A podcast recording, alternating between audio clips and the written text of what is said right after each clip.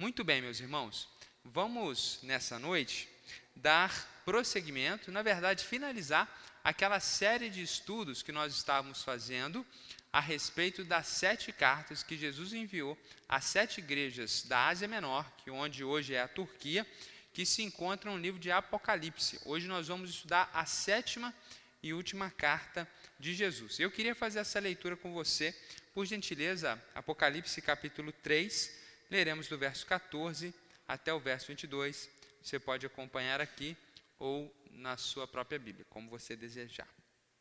Ao anjo da igreja em Laodiceia, escreva: Estas coisas diz o Amém, a testemunha fiel e verdadeira, o princípio da criação de Deus. Conheço as obras que você realiza, que você não é nem frio nem quente. Quem dera fosse frio ou quente. Assim, porque você é morno e não é nem quente nem frio, estou a ponto de vomitá-lo da minha boca. Você diz: Sou rico, estou bem de vida e não preciso de nada. Mas você não sabe que é infeliz sim, miserável, pobre, cego e nu. Aconselho que você compre de mim ouro refinado pelo fogo, para que você seja, de fato, rico. Compre vestes brancas para se vestir, a fim de que a vergonha de sua nudez não fique evidente, e colírio para ungir os olhos, a fim de que você possa ver. Eu repreendo e disciplino aqueles que amo. Portanto, seja zeloso e arrependa-se. Eis que estou à porta e bato. Se alguém ouvir a minha voz e abrir a porta, entrarei em sua casa e cearei com ele e ele comigo. Ao vencedor darei o direito de sentar-se comigo no meu trono, assim como também eu venci e me sentei com meu Pai no seu trono. Quem tem ouvidos, ouça o que o Espírito diz às igrejas. Quero começar nessa noite nossa reflexão fazendo uma pergunta para você. Pergunta muito simples.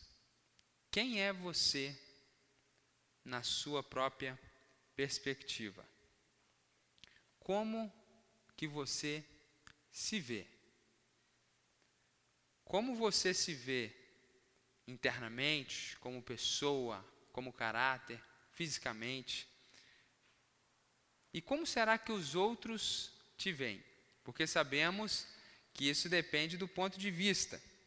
E eu quero ilustrar isso para você entender bem aquilo que nós estamos pensando. Eu, por exemplo, gosto de usar a barba. Você está me vendo aqui com a barba bem ralinha, porque eu tirei na semana passada. E eu só tiro a barba quando a minha esposa faz um pedido super, super mega especial, em dias muito especiais. E aí, por amor à minha esposa, eu tiro. Ou quando a minha filha pede. Infelizmente, sim, qualquer momento. Então, semana passada ela me pediu para tirar e eu tirei a barba. Bom, eu gosto de barba. Quando eu estou usando barba, eu me sinto mais ou menos assim. Dá uma olhada nessa imagem. É assim que eu me sinto, é assim que eu me vejo quando eu estou de barba. Agora, eu tenho a impressão que a sociedade me vê mais ou menos dessa maneira aqui. Olha essa imagem. E eu tenho certeza que a minha mãe, por outro lado, me vê de uma outra perspectiva. E a minha esposa, quando eu estou com aquela barba, ela me vê dessa forma. Aquela coisa que fica espetando, né? um cacto que, que, que, que, não, que não é nada bom. Enfim, como que você se vê espiritualmente? Como que está a sua vida espiritual? Agora, a grande pergunta é, como Jesus vê você? Como Jesus avalia a sua vida espiritual? E chega de perguntas, vamos aqui para o texto bíblico. Aquela igreja que se encontrava na cidade de Laodiceia, ela tinha um grande problema, porque ela se via muito bem, a autoimagem era excelente, eles estavam plenos, felizes e satisfeitos. Mas quando nós olhamos essa carta, percebemos que a imagem que Jesus tinha deles, a perspectiva de Cristo, era totalmente diferente. E nós vamos ver isso nesse texto nessa noite, e no final nós voltamos a falar sobre a sua autoimagem. Bom, verso 14, Jesus ele se apresenta ah, como aquele que é o Amém. A palavra Amém é uma palavra que vem do hebraico, que significa assim seja, certamente. Então está relacionado àquilo que é correto, àquilo que é verdadeiro, àquilo que é fiel. Então, a, aquele que é o Amém, ele é a testemunha fiel e verdadeira, ele é o princípio da criação de Deus. Então, quando o texto bíblico fala que Jesus é o Amém, que ele é a testemunha fiel e verdadeira, nós estamos falando que Jesus se apresenta como aquele que a sua palavra é extremamente, extremamente fidedigna. Então, enquanto aquela igreja se vê de uma forma e Jesus se havia de uma outra maneira, Jesus se apresenta como aquele que a sua perspectiva é totalmente digna de confiança. Ele é o princípio da criação de Deus. Isso não significa que ele foi criado. A palavra princípio aqui, inclusive, era um termo técnico na filosofia clássica, que significa o meio pelo qual tudo foi criado. Então, Jesus, em conformidade com João capítulo 1, verso 3, que sem ele nada que foi feito se fez, ele é o meio pelo qual Deus criou todas as coisas. E aqui mais uma evidência que toda a trindade, como nós vimos na quarta-feira, estava ativamente operando na criação. Então, esse Jesus que é Senhor, esse Jesus que é glorioso, esse Jesus que estava na criação, que é fidedigno, e porque estava na criação, ele conhece tudo, ele tem o ponto de vista correto, ele vai olhar para aquela igreja e vai mostrar para eles quem eles são de fato. Então, o verso 17 diz assim: Você diz, sou rico, estou bem de vida e não preciso de nada. Aquela igreja tinha uma excelente autoimagem. Eles se viam plenos, abastados e abastados aqui financeiramente, porque a, a cidade de Laodiceia era uma cidade rica e aquela igreja era uma igreja financeiramente próspera. Então, eles se viam abençoados por Deus diante daquela prosperidade financeira. Uma dessas sete igrejas, que era a igreja de Esmirna, era uma igreja pequena, uma igreja economicamente numa situação muito difícil. Então, aqueles irmãos da Odisseia se viam extremamente abençoados por Deus, porque eles tinham aquela condição muito abastada financeiramente falando. Eles eram ricos. Então, quando eles olhavam para eles, eles se viam ricos, felizes, plenos e abençoados. E eles diziam: eu não preciso de nada, nós não precisamos de nada. Uma igreja grande, abençoada e próspera. Mas Jesus tinha uma outra imagem deles. Olha o que Jesus disse: Mas, porém, no entanto, todavia, você não sabe que é infeliz.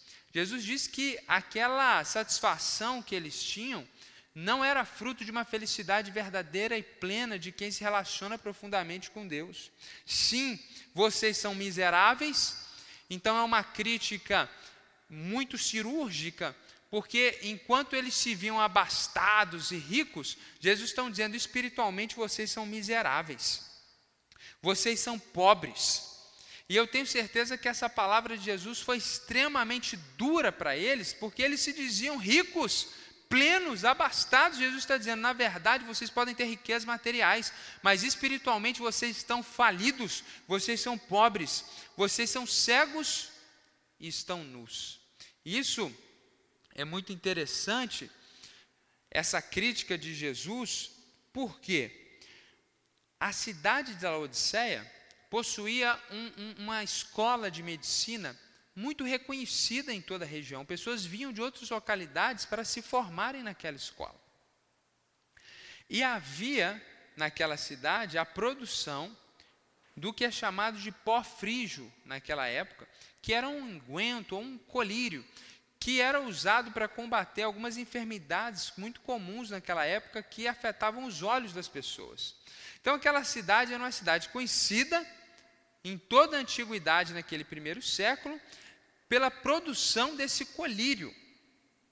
E de repente Jesus está dizendo: olha, vocês se vangloriam por exportar para todo o império pó frígio, no entanto, espiritualmente vocês são cegos. E era uma cidade também muito rica, porque eles produziam uma lã preta que era exportada por altíssimo preço. E aí Jesus diz: olha, espiritualmente, ainda que vocês sejam exportadores dessa lã caríssima, vocês são estão despidos. Espiritualmente você está nu. Ou seja, você está em vergonha diante de Deus espiritualmente falando. Então nós vemos aqui no verso 17 que o erro daquela igreja não era heresias ou imoralidade, como nós vemos em outra igreja, mas era algo que aparentemente não era um pecado visível, mas que aos olhos de Jesus não passou despercebido. E pelo contrário, Jesus parece apontar numa direção de que aquele pecado era pior do que aqueles outros pecados que para nós parecem tão grosseiros como a imoralidade das outras igrejas. Jesus está apontando, quando eles, eles dizem, eu sou rico, eu estou bem de vida, eu não preciso de nada, Jesus não vê isso como uma forma positiva, Jesus não recebe isso como um louvor a Ele. Jesus, pelo contrário, detecta, numa, em palavras que nós possamos entender de forma mais prática, uma autossuficiência daquela igreja. Aquela igreja, ela não tinha relatos de imoralidade, não tinha relatos de heresias, mas era uma igreja autossuficiente. E a gente vai ver mais sobre isso. Mas isso fica inclusive evidente nessa fala: eu sou rico, eu sou abastado, eu não preciso de nada. Uma igreja que não precisa nem mesmo de Deus, nem mesmo de Jesus, e a gente vai ver isso logo em seguida. Bom, o verso 15, Jesus disse: Eu conheço as obras que você realiza, que você não é nem frio e nem crente. Quem dera fosse frio ou quente. Esse versículo geralmente é muito mal interpretado. As pessoas veem alguém que vive um cristianismo mais superficial e geralmente dizem: Ah, você está morno, você não pode ser nem frio, você tem, você eh, não, não, não é, é melhor ser frio ou melhor ser quente, porque morno, esse cristianismo superficial, Deus não gosta. Agora, a pergunta é, na perspectiva dessas pessoas, o que, que significa ser frio? E aí as pessoas vão dizer: não é melhor estar tá fora da igreja ou ser um cristão muito relevante. Porque se for um cristão superficial, é, é melhor estar tá no mundo. Porque é melhor ser frio. E não é isso que o texto está dizendo. Esse texto, infelizmente, ele é muito mal interpretado. E eu quero te dar alguns dados aqui interessantes do contexto geográfico daquele período, que vai nos ajudar a entender esse texto. A cidade de Colossos, da onde vem inclusive a carta que o apóstolo Paulo escreveu à igreja do, que estava em Colossos, né, a carta aos Colossenses. A cidade de Colossos possuía águas que vinham diretamente de uma montanha, ou seja, ela estava debaixo de uma grande montanha, que lá nessa montanha tinha fontes de águas bem frias, bem geladas, e alimentava ali a, a, a cidade de Colosso. Então a cidade de Colosso tinha águas frias que refrescavam as pessoas e eles usavam dessa água. Por outro lado, alguns quilômetros dali havia uma outra cidade, a cidade chamada de Hierápolis, que é uma referência, inclusive, aqui à cidade do calor, do fogo, do sol. E essa cidade, ela tinha fontes de águas medicinais térmicas, fonte de águas termais, águas quentes. E aí, Laodiceia estava no meio dessas duas cidades e Laodiceia não tinha uma fonte de água na cidade. Então eles traziam quilômetros de distância de um aqueduto para alimentar a necessidade daquela cidade. E a água, vindo de quilômetros de distância pelo aqueduto, quando ela chegava na cidade de Laodiceia, as águas estavam mornas. Então Jesus vai usar de uma forma brilhante e divina a realidade daquela cidade para falar da espiritualidade dela. Então, quando Jesus diz: Olha, quem dera que vocês fossem frios ou quentes, ou seja, seria muito bom que você fosse uma igreja fria, como aquelas águas de Colossos, que é uma água fria, refrescante no calor, para aquele que vem do deserto e bebe aquela água. Quem dera que vocês fossem quentes, como as águas termais de Herápolis, mas vocês são como a água da cidade de vocês, uma água morna. E se você nunca bebeu água morna, quando a gente bebe água morna, a gente sente náusea. Então Jesus está comparando essa realidade que muitas pessoas chegavam na Odisseia, tomavam aquela água morna, não estavam acostumados por serem não serem parte da cidade e sentiam náusea. Jesus está dizendo: igualmente eu estou sentindo náusea quando eu olho para vocês. Vocês são como água morna que eu estou bebendo. Assim, porque você é morno e não é nem quente nem frio. estou a ponto de vomitá-lo da minha boca. Ou seja, aquela igreja, na sua autossuficiência, ela perdeu seu sentido, ela perdeu seu propósito. Ela não tinha aquele propósito de trazer frescor como as águas frias e nem propósitos medicinais como aquelas águas termais. Era uma água morna que não era apreciada. Assim era a igreja, porque era uma igreja autossuficiente. E Jesus está condenando isso, porque ele diz: Eu estou a ponto de vomitar vocês. Que metáfora dura, que metáfora pesada. Jesus olha para aquela igreja e diz: Olha, eu estou ponto de vomitar vocês. E Jesus não é nem muito político no uso das palavras, ele, ele usa uma expressão muito forte, porque a autossuficiência daquela igreja incomodava a Jesus. E quando nós falamos de uma igreja autossuficiente, nós precisamos nos lembrar que não é a instituição jurídica que é autossuficiente. A igreja é composta de pessoas, e a autossuficiência é um adjetivo relativo somente a pessoas. Então, infelizmente, nós ainda temos igrejas ou pessoas na igreja que são autossuficientes. A autossuficiência nos leva a uma independência pecaminosa. Porque na nossa cultura, geralmente a palavra autossuficiência é tida como algo positivo. Mas existe uma autossuficiência que é negativa, que é fruto da arrogância e que nos leva à independência em relação a outras pessoas, em relação ao nosso próximo. Então nós nos afastamos porque nós somos bons demais, bons demais, nós não precisamos de ninguém. Então nós vivemos a nossa vida para cumprir os nossos sonhos e projetos e não temos tempo para ouvir o outro, para nos deleitar com o outro, para auxiliar o outro. Então nós deixamos o nosso próximo bem distante, porque quanto mais perto, mais ele vai atrapalhar de alcançar os meus sonhos e os meus objetivos. E a autossuficiência, inclusive, nos deixa distantes, inclusive, do próprio Deus. Afeta o nosso relacionamento com o próprio Deus. No verso 20, Jesus diz: Olha, eis que estou à porta e bato. Jesus, irmãos, está do lado de fora da igreja. Aquela igreja era tão autossuficiente que a metáfora que Jesus está dizendo é: olha, vocês me colocaram para fora da igreja. Que situação, meus irmãos. Jesus ter que bater na porta, porque ele está do lado de fora ele foi colocado para fora da igreja. A igreja era tão autossuficiente que Jesus não era mais necessário. Infelizmente, é assim que muitas igrejas existem hoje. Jesus é um apêndice. E é só o nome de Jesus e a ideia de Jesus. Ele já foi colocado para fora há muito tempo. Isso é muito triste. Algumas pessoas, ainda que professam a fé cristã, vivem dessa forma, de uma forma espiritualmente autossuficiente. Porque quando nós não oramos e compartilhamos com Deus nossas necessidades, e quando nós não lemos a nossa Bíblia para aprendermos o que Deus tem para nós, isso é sinal de autossuficiência. Nós não falamos com Deus, nós não queremos ouvir a Deus porque nós somos autossuficientes. É uma autossuficiência velada, mas é real na prática, é autossuficiência. Então talvez você não se veja assim, mas cuidado. Talvez é assim que Jesus também te vê. Jesus foi colocado para fora daquela igreja e ele estava enojado.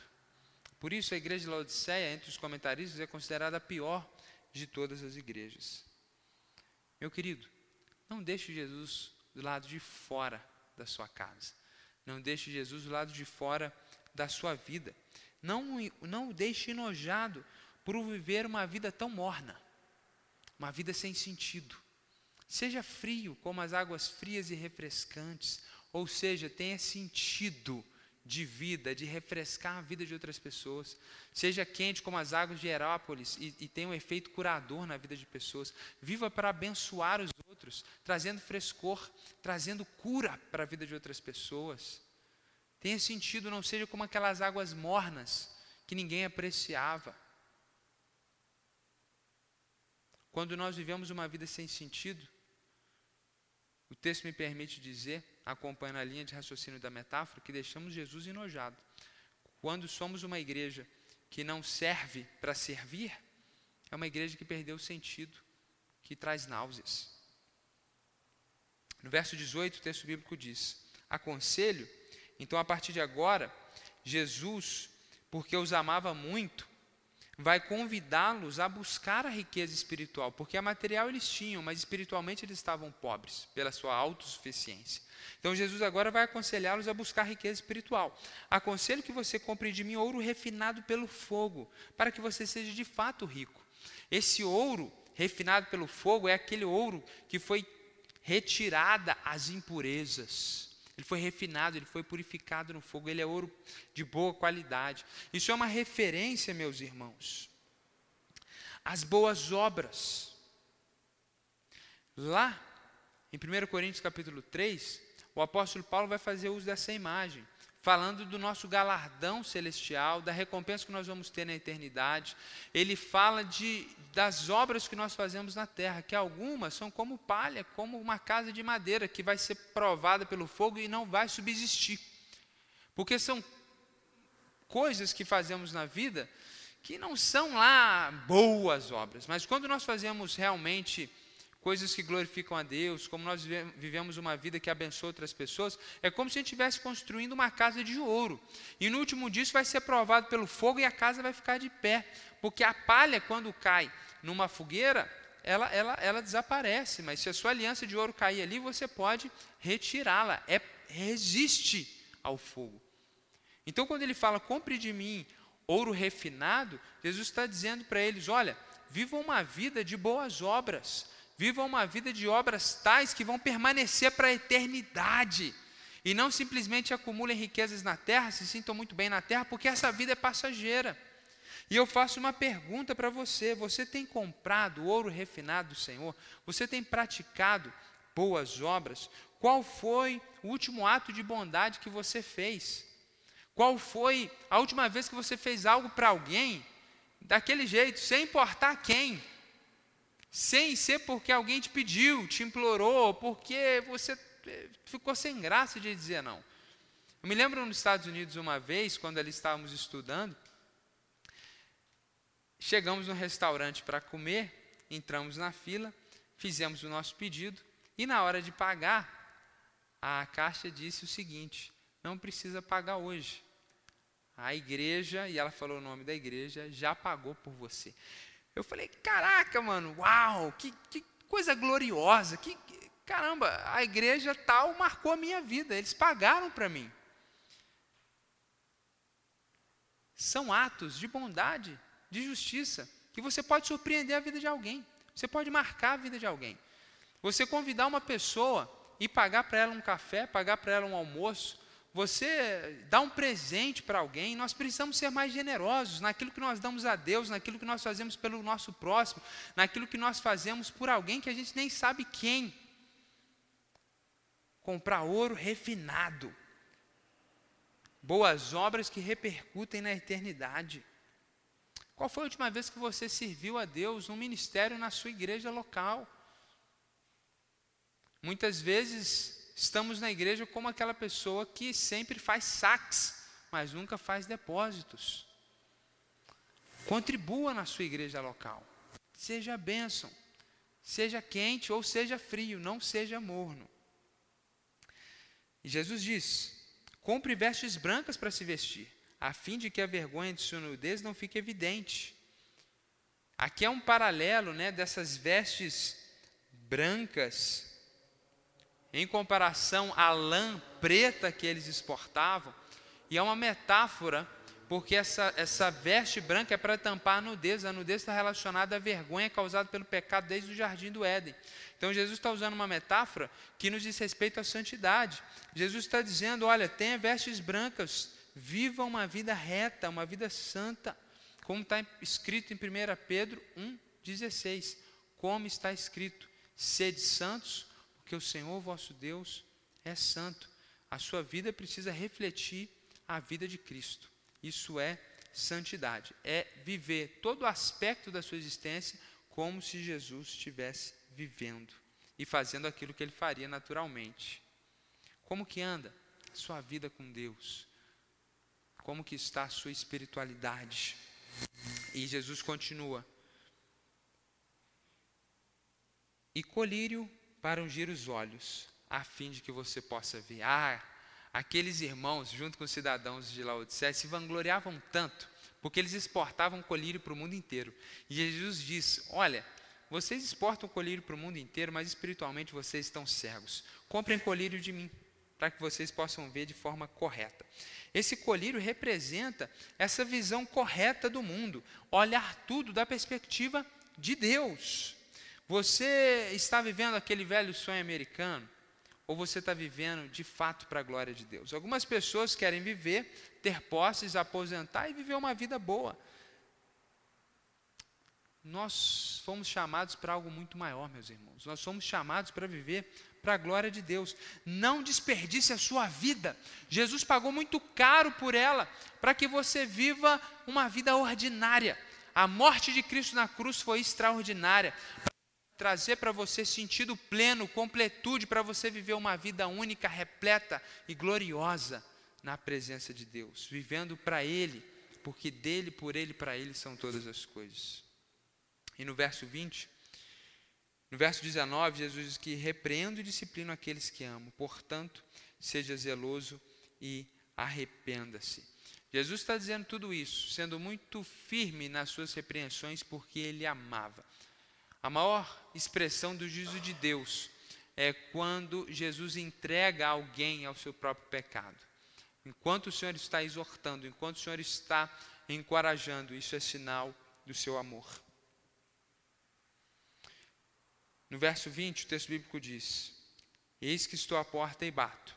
Se alguém ouvir a minha voz e abrir a porta, entrarei na sua casa e cearei com ele e ele comigo. O amor de Deus é tão grande que ele passou por cima do fato de ter sido colocado para fora da igreja, ele passou por cima do fato de ter sido desprezado pela autossuficiência daqueles irmãos, e agora ele visita os membros daquela igreja e bate na porta e ele então nos convida para um relacionamento íntimo.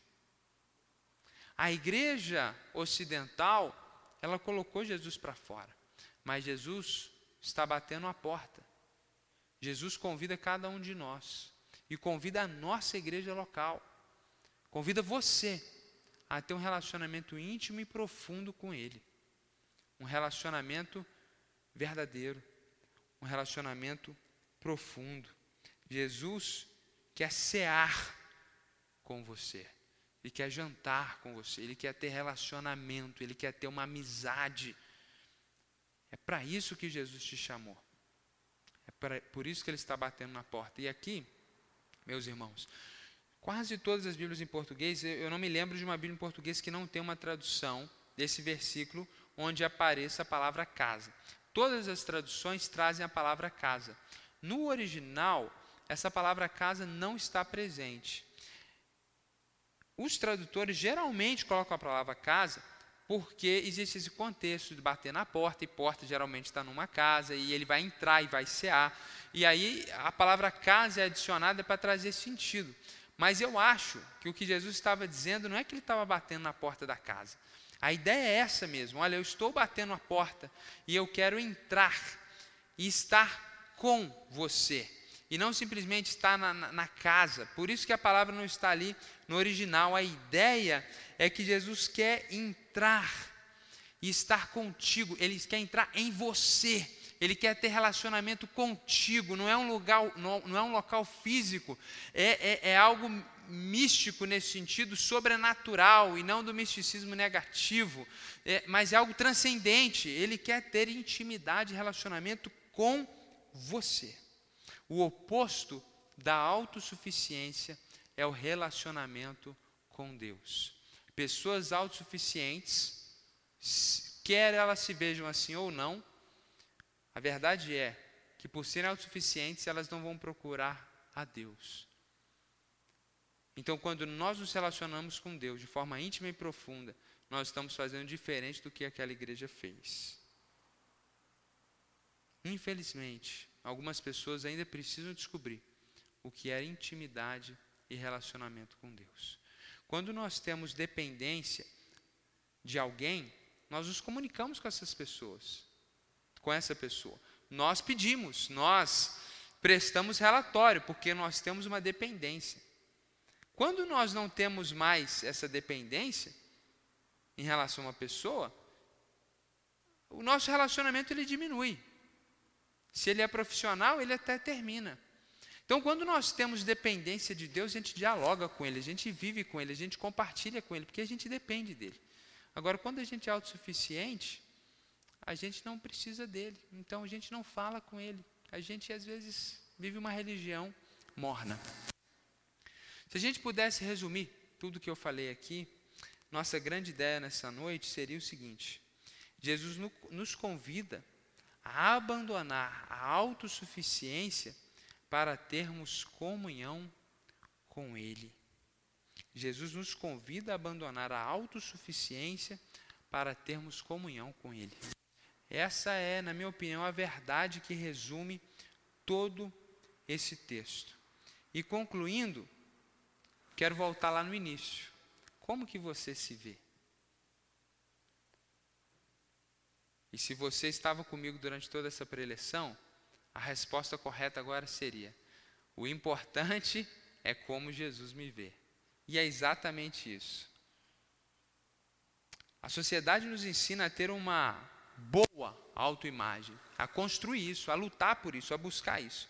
Agora eu quero dizer para você que mais importante do que isso é você saber qual a imagem que Jesus tem de você, porque isso é que define tudo no final das contas. Talvez é melhor você aprender a se moldar às expectativas de Deus do que aprender a se maquiar psicologicamente para ter uma boa autoimagem. Qual a leitura que Jesus faz da sua vida? Você tem sido espiritualmente uma pessoa autossuficiente, espiritualmente pobre ou rica espiritualmente, tendo um relacionamento profundo com Deus? Cristo estava batendo na porta daqueles irmãos, apesar que a igreja em geral o tinha colocado para fora. Seja qual for a situação do evangelicalismo ocidental, muito precário, Jesus está batendo a porta. Ainda há esperança. O Senhor está procurando mulheres, homens, adolescentes, crianças, jovens, anciãos, pessoas da melhor idade que querem se relacionar com Ele profundamente. Há esperança. Cristo está batendo na porta. Tenha um relacionamento real e profundo com Deus. Verso 21 ele diz: Ao vencedor darei o direito de sentar-se comigo no meu trono, assim como também eu venci e me sentei com meu Pai no seu trono. Que promessa maravilhosa! Jesus está dizendo que se nós nos relacionarmos com Ele profundamente, nós vamos vencer. E como vencedores, nós vamos nos assentar no trono junto com Ele. Que intimidade! Você ser amigo de um rei a ponto dele deixar você sentar no trono junto com ele. Eu vivi num país onde tem monarquia e, e eu dizia para os meus professores e professoras ali de árabe, falei, meu sonho é um dia ver o rei de perto. No dia que eu ver o rei de perto, eu vou abraçar o rei, eu quero bater foto, porque há um, há, um carinho tão grande daquela nação com o rei que eu, eu fui pegando aquilo, aquilo foi entrando dentro de mim e eu comecei a idealizar o rei. E assim também é com Jesus. Ele é o rei dos reis e ele está dizendo: Olha, se você tiver intimidade comigo, eu vou ser seu amigo e você vai sentar no trono junto comigo, meu irmão. Minha amiga que me escuta, gente, tem coisa melhor do que essa, do que ser amigo do Senhor do universo, do que ter intimidade com Deus. Quem tem ouvidos, ouça o que o Espírito diz às igrejas. Jesus nos convida a abandonar a autossuficiência para termos comunhão com Ele. Vamos orar? Quero orar por você, se você puder fechar os seus olhos. Se nessa hora você se vê como alguém autossuficiente, independente da sua religião, independente se já é membro de uma igreja evangélica ou não, se me escuta e não é, você está dizendo, olha, na prática eu sou autossuficiente, ainda que eu não me via assim, mas na prática eu não me relaciono com Deus, e você quer nessa noite pedir perdão dos seus pecados, é o que Jesus disse para eles, olha, se arrependam, Abandone essa autossuficiência.